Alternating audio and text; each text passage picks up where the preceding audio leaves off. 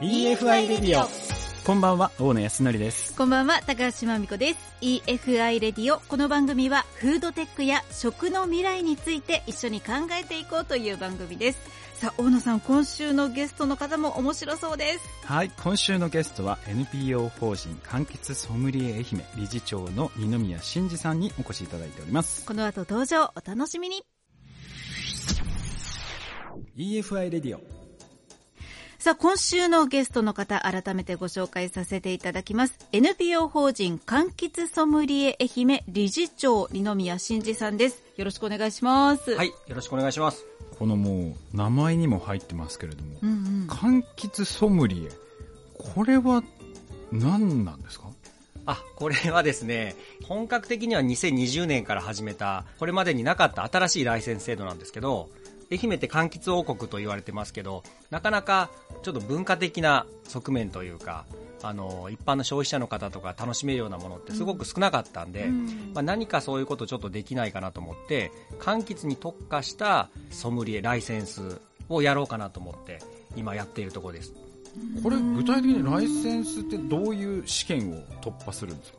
まずあの講座に2日間お越しいただいてその後に試験という流れになるんですけどでそこの試験で合格していただくとライセンスが発行されるというような流れになってます。ちなみに講座ではどんな内容の講義を教えていただけるんですか？講座はもう柑橘に関わることは全てえっと、生産から販売流通、歴史や文化みたいなことまでやるんですけど、えっと、大きく分けると学科の部分が半分、まあ、これは基礎知識みたいな土台になるものなんですけど、で重きを置いているのは実技の部分で実実技？はい実技を実技？実技？がっつりやるんですけど、はい。まあ、実際にみかんをこう手に触って食べてみたり、まあ、実技の柱が3つありまして、うん。目利き味覚表現。これでやってます。目利きっていうのはままず見てはい。食べる前に見てあこれはこの種類ですねみたいなことですか？そうですね、えっとまあ、種類を当てるっていうのもあるんですけどそれよりも大事にしてるのは例えば同じ温州みかんでもこの今手に取った温州みかんがどういう品質のものであるか。うん。例えば甘さがどうとか酸味がどうとか皮が薄い厚いものいろいろありますし収穫から日数が経っているようなものもあったりしますけど、まあ、それらを歯を向かずにわかるもんなんですか？え見てわかるんですか？わかりますね、ええ 日数がどれくらい経ってるかもわかるんですか？あなんとなくわかります。へえまあ、これ保管状況によっても変わってきますけど、まあ、フレッシュで状態のいいものかピークが過ぎてるものかっていうのはえー。割とすぐ。まあはい。明らかにちょっと皮がもうしわしわになってるとかだったらわかるんですけどそうじゃないものって全然わからない。いやーすごい。えこれ目利きは触ってもいいんですか？触った方がいいです。触ってはい。で見てわかると。そうです。えちなみになんですけど、はい。美味しいみかんを探したいっていう時は、はい。どうやって目利きすればいいですか？あ知りたい。まあ、お店で買う場合は触れない場合が多いとは思うんですけど、えっと、一個売りのものとかだったら触れる場合もあるんで、うん。はい。簡単なところでいくと手触りが滑らか皮の表面が必要以上にボコボコしてないもの、うん。まあ、品種にもよったりするんですけど、うん。滑らかで手に張り付くようなしっとりしたものが良かったりします、持ち肌的な。うん。あ持ち肌って感じです、うんはい、大きさはどれくらいなんですかね？大きさは、えっと品種ごとにサイズの規格っていうのも変わるんですけど、えっと一般的なサイズよりは少し小さめを選んだ方がえー。甘いような傾向もあります、そうなんですね、はい。ついなんか大きいもの選んじゃうけど。はいはい。は い大きいものの方があの酸味がなくて酸っぱくなくて食べやすいとかっていうのはありますけどサイズによっても味が変わってきます小さい方が味がこうギュッと詰まってるみたいなイメージそうです。甘さも酸味も両方強い。へ手に持った時の重さとかっていうのは？これもすごく重要です。特にあの大きい系の分担とか、うんうんうん。河内晩柑とか重さで判断した方がいいぐらいなんですけど。あじゃあ重い方がいい？重い方がいいーです、へまあ、見た目の大きさが同じでも例えば軽いものは皮が分厚くて中身が少ないみたいな感じになるんですよ。で逆に重たいものは薄皮で果肉がパンパンに詰まっててで果肉の中にも果汁が詰まってるんでー持った時に重たい。っていうようなことになります。あとは香りとかも？香りは、えっと皮むかないと香りって基本的にしないんで目利きの時には香りは必要ないと思います。食べる時にはかなり重要な要素にはなりますけど。うーん。あとあれはどうですか？こうヘタの部分が見えるじゃないですか。あれがはい。大きい方がいいとか小さい方がいいとか、そのヘタの具合ではありますか？あこれもはいあのすごく分かりやすいのがありまして、えっとヘタは基本的に小さい方が品質がいいとされてます。でさらに小さいんだ。はい小さい方がいいですねでその見るポイントは、い。ヘタの星型のところではなくて、うん。中心のあの丸いところ。はいはいはい、えっとそれハサミを入れた後でうん。枝だった部分なんですけど、うん。この枝の部分が細いもので育った果実の方が美味しくて、まあ、それが結果的にヘタの丸が小さいものということになりますけどこれの方が、えっと味がしっかり乗っていてうん。濃いみかんということになります。へえ知らなかった、ねいやでもこれまずこう持ち肌で滑らかなものでサイズが小さくて重くてぎっしりしてて でヘタが中心の丸いところが小さいやつを探せばまあ外さないだろうと。はい、よしこれ使おう。めっちゃ使える、はい、まあまあいろんなものありますけどね、かうん。あの可能性はかなり上がるんじゃないかなと思います。へーまあそうやってこう一つはその目利きの部分。であとはもう味覚っていうところはどういうことをやられてるんですか？味覚はですね、えーっともう単純なことなんですけど目の前のみかん食べてみてそれがどういう味であるかっていうことを表現してもらいます。例えばその自分が甘いと思ってるけど世の中ではこれは甘くないっていう可能性もありますし、うんうん。まあ、美味しいと思ってるその違いみたいなものもズレがあったりもしますけど、まあ、自分の好みとはちょっと別で世の中の平均も知りながらこれがどういう味なのかっていうものを判断してもらいます。うん。ちなみにすいませんど素人なんですけどやっぱりそのみかん品種によってその味にって全然違うんですか？味違いますね。どれくらい種類ってあるんですか？そもそも。えっと今国内で栽培されているもので100種類以上あると言われていそんなにてあるんだはい。まあ、これもそのカウントの仕方によるんですけど例えば温州みかんという品種を1と数えると100種類以上って言われてるんですけど、細分化すると温州みかんの中でも100種類以上品種がありましてそんなに？分担も40種類ぐらいありますえし、ってなったらもう数百どころじゃなくひょっとしたら数千種類あるかもしれないと。かえっと、世界中のもの海外のものまで入れるとあるんじゃないかと思います、ええまあ国内でも200から300ぐらいは、まあ、新品種もまだどんどん増えていってますしたくさんあるんじゃないかなと思います。その味覚の違いとかをこう言葉で表現するみたいなところですか？そうですね。もうただ甘いとか酸っぱいとかだけではなくて、まあ、自分が感じたことを素直に伝えてもらったらいいんですけど、えまあ、味覚の分析とその表現みたいなところですよね、うん。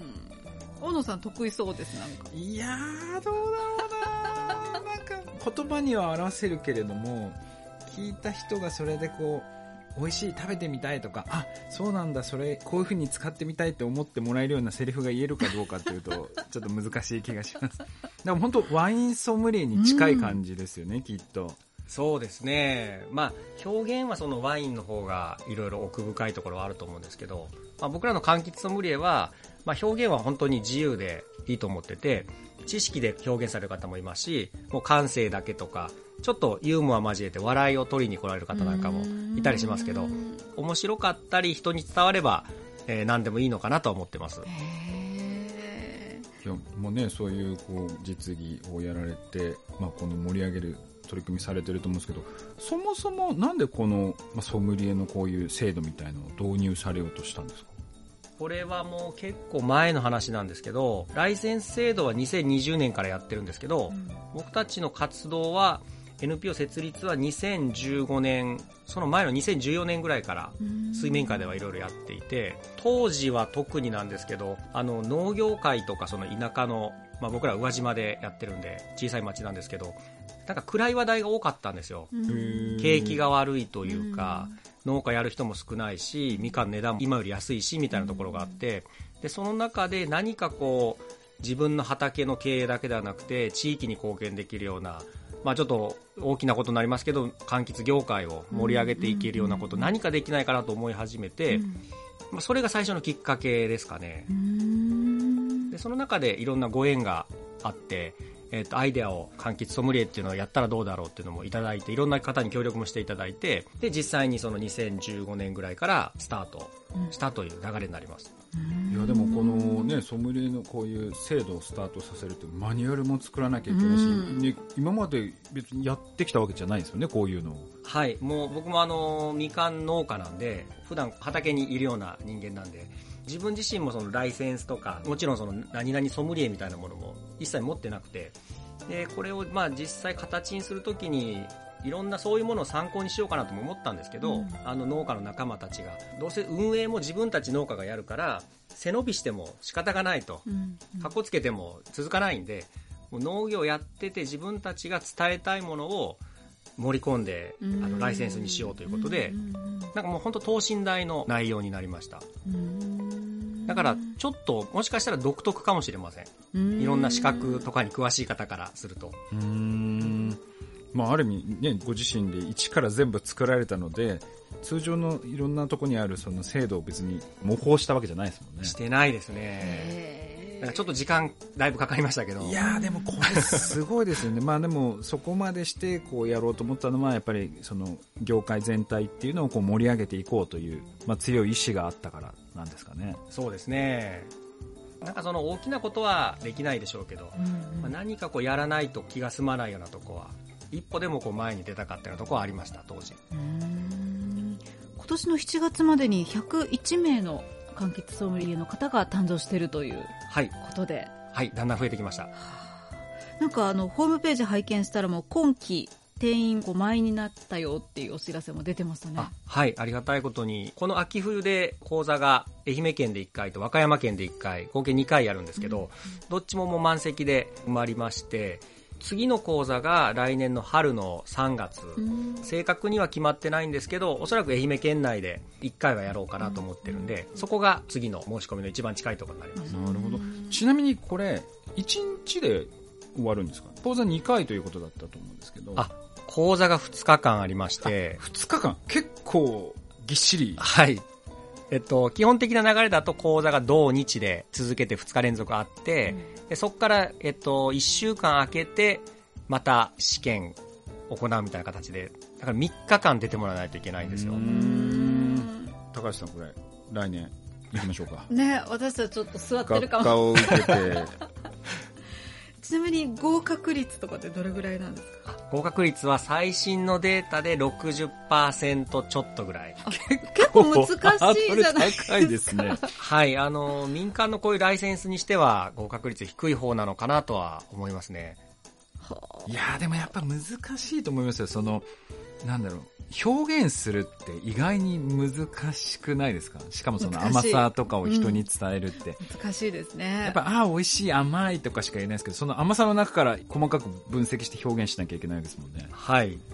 もう複雑な方がいいと思いますね。そういうのどうやって表現すればいいんですか？なんか違うものに参考にしながら喋るんですかね？本当にやり方は、あの、その人それぞれでいいかなと思ってて、なんでしょうね。まあ、知識が好きな方は雑学とかも交えながらお話もされますし、甘くて美味しいっていうことを情熱的にそれだけ話されるような方も、へまあ、か感動した、この味は素晴らしいみたいなんで、こう熱意で押してくるような方もおられますけど、もう何でもいいとは思います。なるほど。いやこれちょっと勉強しよねこれうちょっと 来年ちょっと学科をね受けて。これなんか受けるのには費用とかっていうのはどれくらいかかるの？費用はですね、えっと、すべて込みで2万5千円、う2ん万5000円ですね、はい、となっております。で大体年に3回やられてるんですか？はい。えっ、と、基本講座は年2回で、まあ、県外に行ったりするのが、プラス1回入るかな、どうかなっていうところですね。ちょっとねリスナーの皆さんもぜひうん。興味ある方。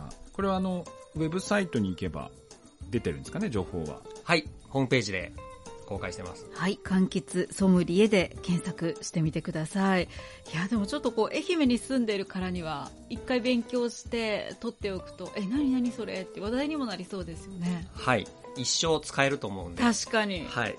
ぜひぜひ。いやー、面白いお話ありがとうございました。ということで、今週のゲスト、NPO 法人、柑橘ソムリエ愛媛理事長、二宮真二さんでした。ありがとうございました。はい、ありがとうございました。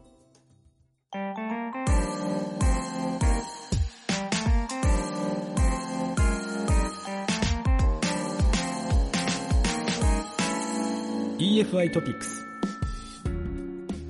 さあここからは EFI トピックスのコーナーです大野さん今週はどんな話題でしょうか？はい今週はですね、うん。魚の新鮮さを匂いで判定する、うん。そういったセンシング技術が新しく日本国内に誕生したというお話です。はい。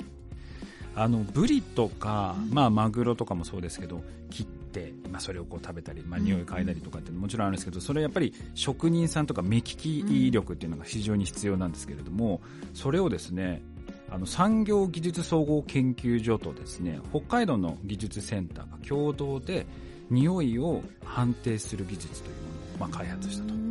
でやっぱり世界的に今もう生の刺身をうん。食べるっていう、まあ、文化がどんどんどんどん浸透してきているのでその新鮮な水産物の輸出っていうのが増加してきていると。でその中でこの例えばブリはどれぐらいの鮮度があるのかっていうのを測定できると、まあ、輸出の部分でもまあ非常に有利になるということで、まあ、そういったものができたとへでなんかこう8種類のその半導体センサーを使ってなんかガスを測定するらしいですす。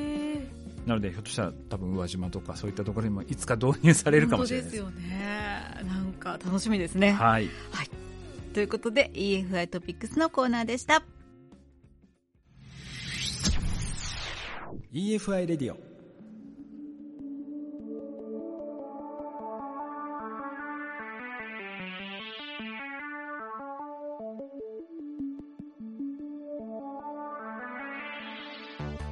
さあ、今週もエンディングのお時間になりましたが、小野さん、今週、柑橘ソムリエを作られた二宮さんゲストで。